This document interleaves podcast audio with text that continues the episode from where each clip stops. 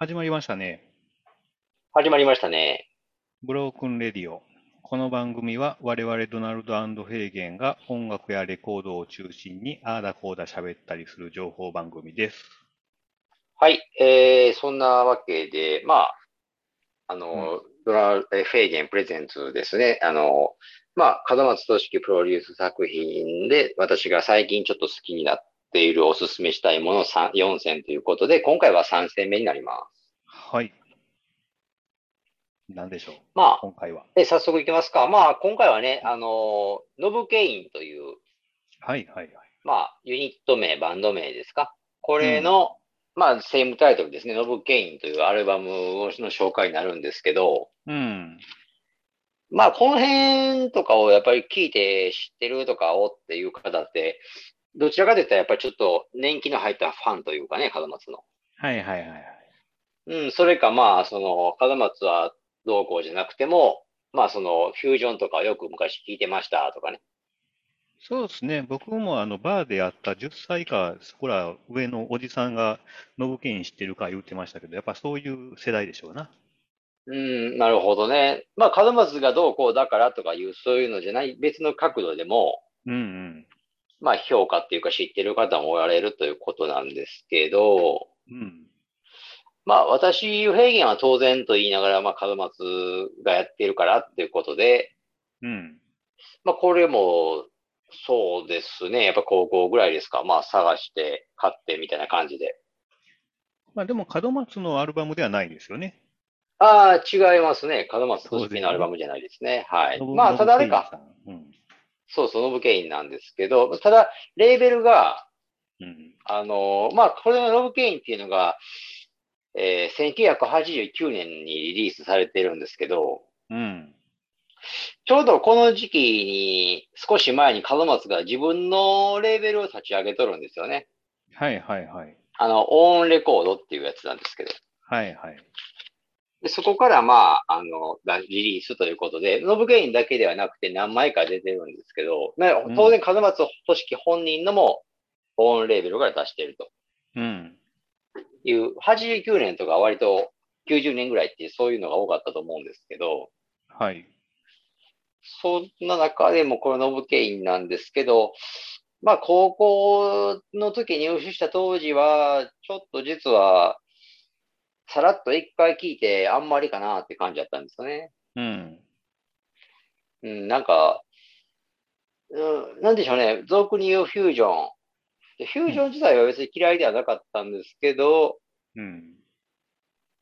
ですから、まあ、あれかな。これの、そど同じ、くらまあ、比べるっていうか、門松プロデュースでもっと気に入ったものが当時はあって、あの、青木智人さんのね、うん。あの、ソロアルバムっていうのが出てて、ダブルフェイスっていうやつがあって、はいはいはい。まあ、それも同じ頃に探して同じ頃入手して聴いてるんですけど、断然そっちの方がかっこいいなとかね。うん。まあ、そういうので過ごしてきたんですけどね。青木智人のダブルフェイスは知ってますか浦野さんはいはいはいはいはい。うん、あっちはね、やっぱり割とよく聞きましたね。うん。うん、今でもあれかな、その、オールタイムベストっていうか、なんやろ。今、今だから、今が、今ホットになってるわけじゃなくて、昔から門松好きで、トータルで門松プロデュースで一番好きなのは何って言われたら、結構この青木智人のダブルフェイスは、あの、上がるかなって感じですね、僕的には。まあ、このブロークンレディオでも確かね、一回紹介してると思うんですよね。ああ、そうだと思いますね。はいはい。うん。うん。この番組もね、なんやかんやって結構な、なんか、なんか手を変え品を変えというか長くなってますからね。まあまあま曲があ。まあね。それ言い出すとでもこのノブケインっていうのも、実は、なんか作品として紹介したことはないかもしれないんですけど、この中に入ってる曲自体はおすすめ曲みたいな、おすすめっていうか、なんか、今回の一曲みたいな感じで賞かけてもらってるんですけどね。あ、そうですか。かけ、だいぶ、まあかなりだいぶ前のやつだと思いますけどね。ひょっとしたら、うんインターネットの頃から、それか、ちょっと正確には思い出せなかったんですけど、うん。うん、この LP に入ってる、あのーこれ今写真ね、ちょっと今ジャケット見てもらってますけど、はいはい。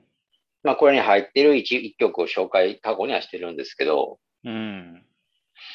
まあ、ちょっと話前後するというか、ノブケインのメンツに関してちょっとね、説明させてもらおうかなと思うんですけど、はいまあ、リーダーとしたら、ノブ、えー、斎藤ノブですよね。うん。パーカスのまあ、ね。今ずっと知れたというか、はい、パーカッションで、まあ、日本のそういうパーカッションの中ではかなり重鎮になってると思うんですけど、はい。で、ドラムスがね、先日ちょっと亡くなってしまいましたけど、村上ポンタ秀一。うん。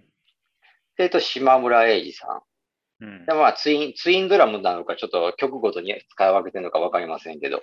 うん。うん。で、ベースは、まあ、青木智人。うん。で、キーボードは南波忠さんと小林慎吾さん。まあ、小林慎吾さんなんかは門松とのね、えー仕事で有名っていうか、僕は門松をやっぱり通じて知ってるんですけど、この小林慎吾さんも先日ちょっとお亡くなりになってしまったんですけど、そうですね。うん。あと、まあ、えー松原正樹さん、これギターですね。なんか、まあ、不謹慎っていうことはあれですけど、今まで4人、名前が上がってる4人はもうね、席に入られてるというか、もうお亡くなりになっているんですね。え、4人、え、4人ですかえっ、と、いや村上ポンタ秀一さん、青木智人さうん。ん、で、小林慎吾さうんん。あと1人って誰あれ、松原、松原さん亡くなってませんでしたっけあ、そうかうん。な。なるほ何年かど。前に。うん。まあ、生きてたらそう考えると、ね、なかなかちょっとやっぱりミュージシャンっていう人は、ちょっうとん。早くに亡くなる方が多いのか、うん。まあ偶然なのかっていう感じですけどね。そうですね。まあ、それを背負って門松はね、配信するよと。今からも。頑張るよと。まあ、これからはね、もうあのミュージカルで頑張りますと。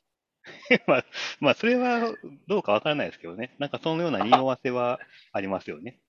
まあ、やってることが実際そういう感じにちょっと見えるんでね、なんかミュージカル界へちょっと進出したいのかなって気がするんですけど、まあちょっと門松のラジオなんかを聞くと、ちょっとそういう匂わせはね、ちょいちょいプンプン。なんか感じるっていうか、やっぱり出来上がったものを聞いてるとそう感じずにはおられへんというかね。うーん、なんか仕掛けようというね。うん、なんかミュージカル見ながら聴くような確かな音楽やなって気がしますけどね。まあ、歌い方とか、歌手の起用も割とそっち寄りになってるんですかだからそうそう、最近つるんでるというか一緒にやってる、えー顔コーラスというか女性シンガーとかもやっぱりそういうミュージカル界でまず実績があって、うん。そこからちょっと引っ張ってきてるというか協力してもらってるのが多いような気がしますね。まあちょっとね、今後の門松さんの動向もちょっと気になるところですけどもね。全くですね。ま あ、 全然でも、ね、まあいや、全然そういう心こもってないですけどね。まあとりあえずいね。やいや、というかあれなんですよ。僕 はね、やっぱりこの限られた時間、短い時間の中でノーブケインを紹介したいんですよ。もうあなたですまよ。あ自分からじ、 じそうそう、自分からね、門松のこと振っといて言うのもなんなんですけど、まあだから置いときましょう。ちょっと門松はね。まあ個人的な思いでいけばね、やっぱり、あの、このノブゲインの頃の門松にちょっとね、戻ってもらえたらあり嬉しいとこもあるんですけどね、はいはいはいはい。門松流のフュージョンをね、あえて門松流ってつけますけどね、やっぱりバキバキにやってた頃の内容なんですけどね、うーん。これがね、本当に、あ、そうそう、それで、まあ、メンツに関していくと、まあ、メン、うんあの、固定メン、ノブケインのレギュラーメンバーっていうか、メンバーはさっき言った、えっと、7人かな。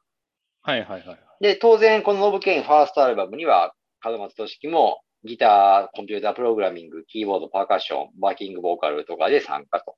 うん。まあ、プロデュースもしてると。はいはい。で、また鈴木茂さんもね、ギターで参加したりしてますね。はいはいはい。まあ、そういうことがあってのこちらなんですけど、うん、これがね、だから、今、今聞くとフィットしたというか、今聞くといいんじゃないかっていうのはちょっとぼやっと思ってて、実際聞いたらやっぱり良かったんですよね。うんあ、そうですか。だから今回のその4選に入ってるんですけど、うん。 まあ、え、そういえばなんか聞いたんでしたっけこれ。どうにかして。いや、まあ、それは一応ね、まあ、紹介するからには、まあ一応、まそうそうそうそう。一応ね。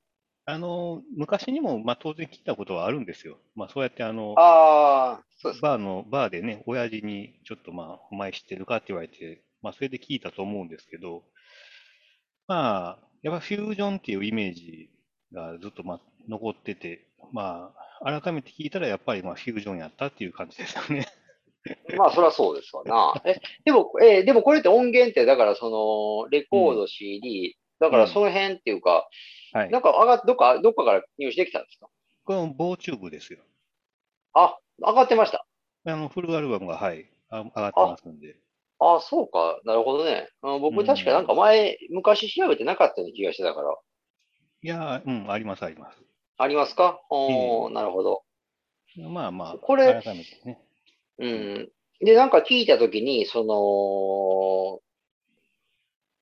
の、まあ、思ったっていうか、やっぱりあのー一番なんかはパッと思ったのは、あの、門松流の、あの、大安陽光みたいなアルバムっていうかね。まあ、ちょっとそういう雰囲気のところもありますね、確かに。そうそうそう。特に前半はそれは強いっていうか、うーん、あのーやっぱり大安陽光って言ったら、あの、ご、ご、まあ、要は、言わずと知れた細野晴臣さんのね、うーん、 76年か7年ぐらいに出たソロアルバムなんですけど、はいはい。ちょっとオリエンタルな雰囲気を出してそうですね。やってるアルバムがあって、それになんかテイストがちょっと似てるというか、うーん、うん、まあ、あそこまでちょっと懐かしくやれたって感じはしませんけど、もっとね、やっぱフュージョンも入ってるから、やっぱりうん、まあ、バキバキにね、あの、洗練されたとこはあるんですけど、うーん、なんか門松、門松ってだからその結構、昔のアーティストとかミュージシャンとかを結構割とリスペクト当時からしてて、はいはい。できれば一緒に仕事したりとかね、チャンスがあれば。うん割、と以前からそういうことしてるんですけど、うん、細野晴臣って門松ね、うんなんやろ、あんまりその辺、ガツガツいけなかったのか、壁が高かったのか、ちょっと謎ですけどね。なんかあんまり絡んでないっていうか、なかなか絵面浮かばない。うーん、なんでしょうね。だから佐藤博とか、ほら、あの鈴木茂とかはね、実う際、ん、うん、仕事も当時はよくしてたみたいなんですけど、はいはいはい。そのあたりがね、どういう、ちょっと、どういう思いがあってというか、現なんか仕事してないのかは謎ですけど。まあ、斎藤信とかね、しかりですけど。そうですね。だからなんか、うんあの、うまくやれば仕事になった可能性もあるにはあるんですけど、なんかでも、なぜこのノブケニを聞いてて、うん、そのオリエンタルな感じっていうんですかうん。うん、なんか、これが今ちょっといいなっていう感じでね。昔は、だから高校の時とは結構これがちょっとうん。だるかったっていう、だるかったっていうかね。はいはいはい。だから収録曲に関して言ったら、あのーもっとバキバキにやってるやつかっこいいと思ってたから、ああ。はまあ、テクニックもちょっとあり、ありつつね。いはいはい。だからこれ、曲目をちょっと今見てるんですけどね。うん。これで言ったらあれなんですよね。まあ、ざっくり言ったら後半が結構そういう意味では僕はグッと来てたんですよね。ああ、昔はね。そうです、そうです。この、ナイト・イン・コザ。ほうほここからが、まあ、レコードで言うと B 面になるんですけど、う。ああ、なるほどね。ここからカリビアン・パイレーツとか、ソバーカスのある少女、by I'm gonna forget you。まあ、要はボーカル入りのな、あの、インスト2曲とボーカル2曲かな。だからこれが後半なんですけど、はいはい。こっちの方を割とよく聞いてたんじゃないかな。なんかでも、あれですよね。その、A 面じゃあ最後になるのかなジェシカは、あれなんですよね。オールマンブラザーズバンドのカバーということで。そうそう、カバーでね、あともう一個補足すると、ジェシカはね、CD しかないんですよ。あ、そうなんですね。あのね、これ CD だけのボーナストラックですね。ああ、なるほど、なるほど。これはね、あなの、るほどね僕だから、あの、両方持ってるんで、うーん。まあ、当然、高校の時の入手は当然 CD やったんで、レジェシカよりも当然聴いてるんですけど、なるほど。このジェシカも僕は実はそんな好きじゃないんですよね。あ、そうですか。あんまりなんか、うん、ここれ何これって感じで当時 は。まあ今でもそう思う思うんちゃうかな。あんまりその、オールマンブラザーズだからどうこうとも思わへんし、うーん。あんまり好きな感じではないっていうか、なんかちょっと能天気な感じがするじゃないうんでうすんか、うん多少。うんなんか、うん、このノブケインのある LP、アルバム全体にもなんか、あんまりそぐわない気もするし、まあ浮いてますわね。うん、確かにね。うん。なるほどね。それもあって、そのノブケインってアルバムが、同時期の青木智人とか、あとまあ東京アンサンブルラボですよね。うんうん。あの辺と比べてもちょっと一つ落ちてたんですよ、僕の中では。ああ。うん。それがあってね。まあ、それ言ったらあれやけど、どうかなどこれ結構でもあれなんですよね。だから俺えー特に A 面ですかだから、1曲目から紹介する A、アジアンウィンドか。で、You are Great Girl。これはカバーですね。あと、サバンナブーン、バンコクか。この辺のなんかいかにもっていう感じのタイトルがついてるの。これ全部でも斎藤信がやってて、あ、そうですか。斎藤信が書いてるんですよね。へえ。うん、だからまあ、斎藤信が割とオリエンタルしてたってことやね。 なるほどね。うん、そうそうそうそまあ、アレンジまあも全員でみたいな、アレンジはノボケインってなってますよね、その初めの。う。ああ、そうですね。はい。あ、まあ、それもそうなんですそうなんねけど、でもそれでも、やっぱり、やっぱり風松プロデュースというね、冠がついうんてますから、やっぱり風松テイストがふんだんに入ってるというか、まあ、そういうね、オリエンタルというか、エキゾチック趣味っていうのは、ひょっとかしたら、門松推し、門松からの提案かもわかんないですね。そうかもしれないですね。結構、だから、あった、あるんかもしれないっていうか。まあ、でもなんかこの80年代末っていうんですか、なんか一種のワールドミュージックブームみたいなのもちょっとあったみたいですし。ああ、はいはい。あったかもしれない、うん、やっぱりこういうオリエンタルなテイストっていうか、アフリカなテイストとかね、う。うん。ちょっと、ちょっと入れてみたりとか、はいはい。なんかちょっとワールドミュージックっぽいなって、なんか最近で僕聞いてたのがね、ちょっとこのノブケインと同じぐらいの時期にあの出てるスティングのアルバムとか聞いてて、ああ、あの、ナッシング・ライク・ザ・サンとか知らないですかなんか覚えてないですけど、そのタイトルまで覚えてないですけどね。インイングリッシュ・マイン・ニューヨークが入ってるアルバムなんですよね。うーん。あれが87年の末ぐらいに出てて、うん。それを最近ちょっと久々に通して聞いてたんですけど、それもやっぱりちょっと聞いてると、うん。ちょっとワールドっぽい、なんか旋律というか、はいはい。感じるというかね。う。うんんああ、だから当時はこういう展開っていうか、流行ってた、多少流行っとったんかな、みたいな感じですけど。うん。なんかあった気はしますね。ねえ。まあ、その辺もあって、なぜ、結構む若い頃と違って今の方が聴いて、聴けるアルバムになってるっていうのがこのノブケインなんですよね。なるほどね。うん。ドナルドさん結局、その久々、まあ今回、まあ聞いてみてどうでしたか総評というか。ん。まあ、まあもうがわ若い頃とあんま印象変わらずですかそうですね。あの、あなんか、まあ、昨今、その、フュージョンって結構こう、まあ、違う聞き方っていうか、まあ、おしゃれフュージョンもあるじゃないですか。最近の、あまあ、ありますね流行りっていうか、うん、割と、なんか、エレピとか流れてて、ちょっと洒落た、で、ディスコ、フュージョンディスコみたいなやつはね、そういうのとか、あ、まあう、ん今も人気一部であると思うんで、そういう聞き方ができないかなと思いながら聞いてみたんですけど、まあ、結局、まあ、そういう聞き方はできなかったというか、なんかあれですね。ああ、確かにそれはそうですね。ちょっと、いわゆるおしゃれフュージョンとはやっぱり一線化すというか、まあ骨太というか、そうですね。なんうか、ん。惜しい、惜しいって言うとあれなんですけどね、1曲目とかもなんかあの、メインのメロディーが、なんかホーン、ホーンかなこれは、でも、サックスでも何でもなんとも聞こえへんなと思ったら、どうもキーボード、シンセっぽいんですよね、どうもよく聞いていくと。ああ、はいはい。なんかそこに、なんか変に違和感感じたりとかね、なんかその、細かいところに気になったりとかは、あの、あとなんでこれは何曲かはこう、フェードインとかフェードアウトなんだろうとかね、その、あなんかあ、終わり、始まり方とか終わり方がなんか変やなとか、ライブかなこれとかね、ちょっと完成も入ってる曲もあったんかな完成入ったかな。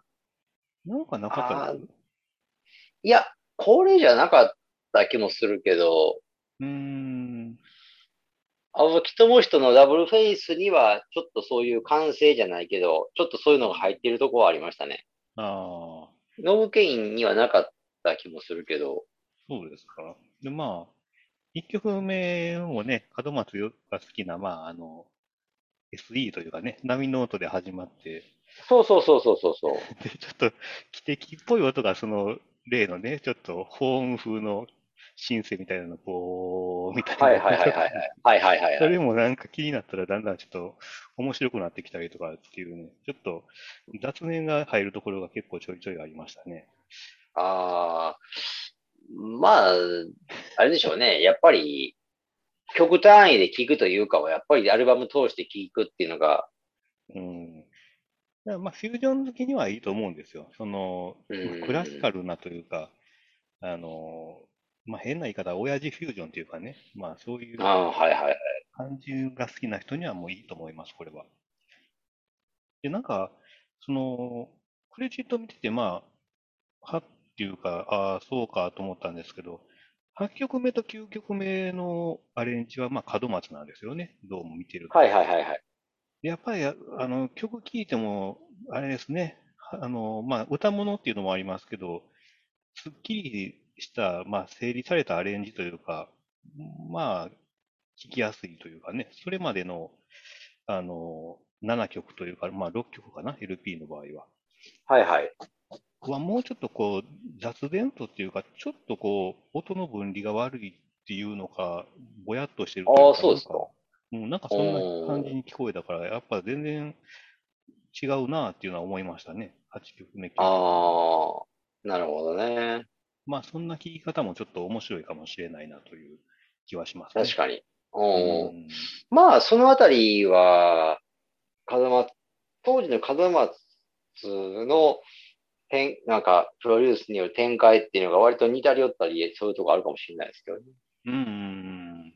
だなんか、だからそういこのう同時期、同時期出てる門松プロデュースの音とは、このアルバムはちょっと全然違うっていう感じがするんですよね。あーあ、そうですか。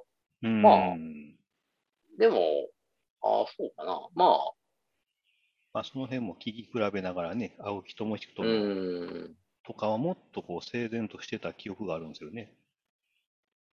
うんうん、なるほどな。なんかライブ感があるんかなっていうね、その7曲目ぐらいまではね。ああ、流れ、だから選曲っていうか曲順とか含めて流れっていうのは、うん門松とかも非常に大事にするみたいやから、うん。それは確かにあるかもしれませんね。なるほどね。うん。まあ、しかし、うんなんかこれ、そうそう、聞いてて、うん。いやあれやな、なんかでも、さ特になんかその、これっていうか、カリビアン・パイレーツっていうね、うん。もうタイトルもどやねん的なちょっとね、なんか、う浮いた、浮い浮いたじゃないけど、ナンバーとかも。まあ、これ、曲単位で弾くと結構かっこいいんですけど、なかなか、あれやな、なんかお、そのままのタイトルやな、でも、これでもインスタやしな、とか思いながら聞いたりしてね。ああ。うん、なかなかちょっと面白いというか。で、まあまあ、その、あれですか、そばさ、そばかすのある少女はもう当然ながらカバーですね、これ。ああ、そうですね。これだから、南吉高ですね。オリジナルは。え、オリジナルはそっちなんでしたっけあ、そうじゃないのかな違うか。あの、ハッピーエンドですかえっと、ティンパンアレイか。あ多分ね、そうか。ティンパーレイか。なるほどねうん。そうそうそうそうそうそう。そうやわ、そうやわ。南吉高も、結構でもね、南吉高バージョンも割とね、時期が近いはずなんですよね。そのティンパーレイと。はいはい。多分ね、1年、一年2年ぐらいのタイムラグでうん。出るはずですね。うん。これまあ、ティンパンバージョンはあれでしょ鈴木茂が歌ってると思うんですけど、ああ、そうですね。はい。まあ、それをね、鈴木茂さんがさして歌わさんといて門松が歌うっていうのがね、 俺が歌うんあや。あ、た、確かにそうですね。うん。その辺のなんか、まあまあ、なんていうか、歌いたかったんかなっていう感じ。歌い上げてますけどね。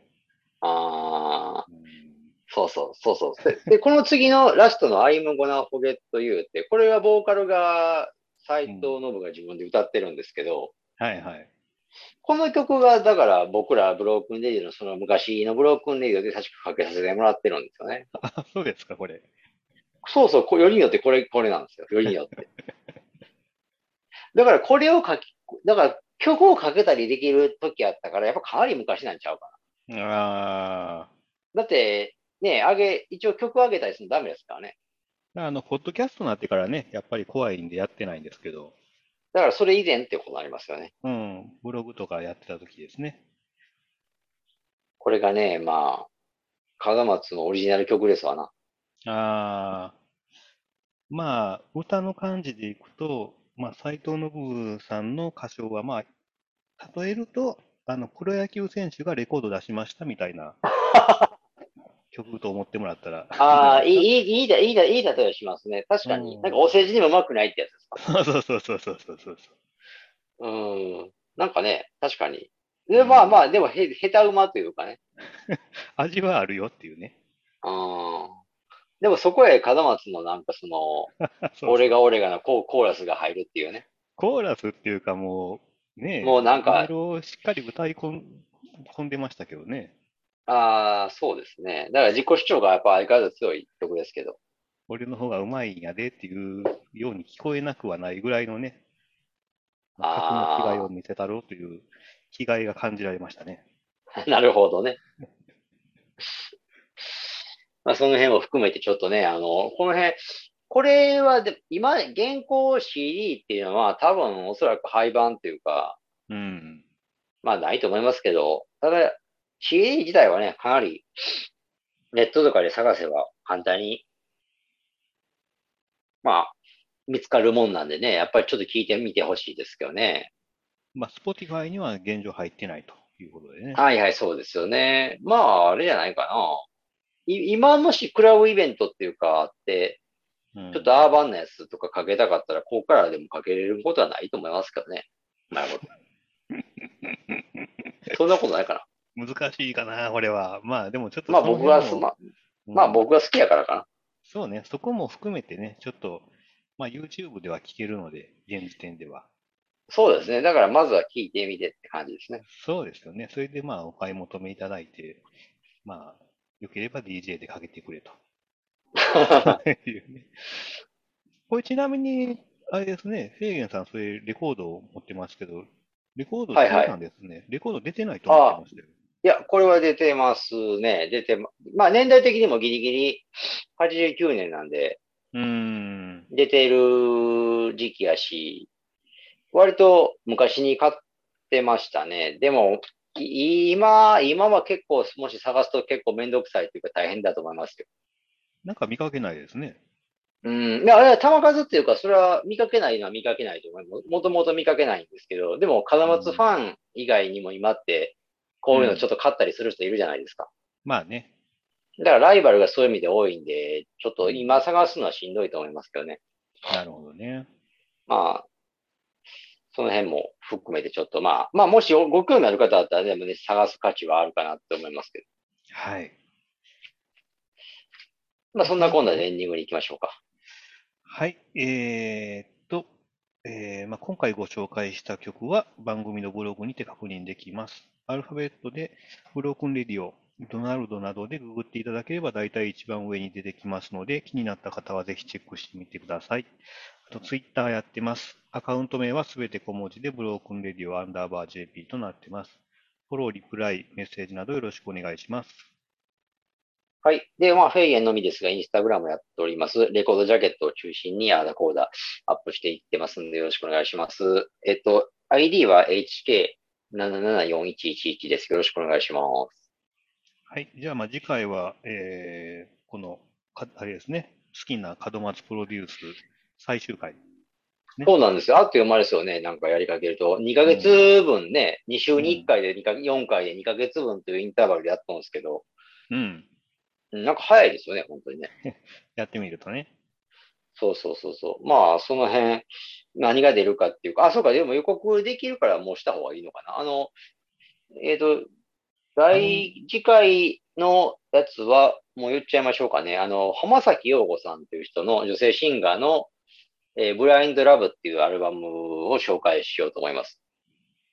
まあ、あの、一発目の前に確かまとめて、あの、あ、そうか、そうか、そうですよ。もう、もう、もうなんかお品書きじゃないけど、全部出出てましたよ。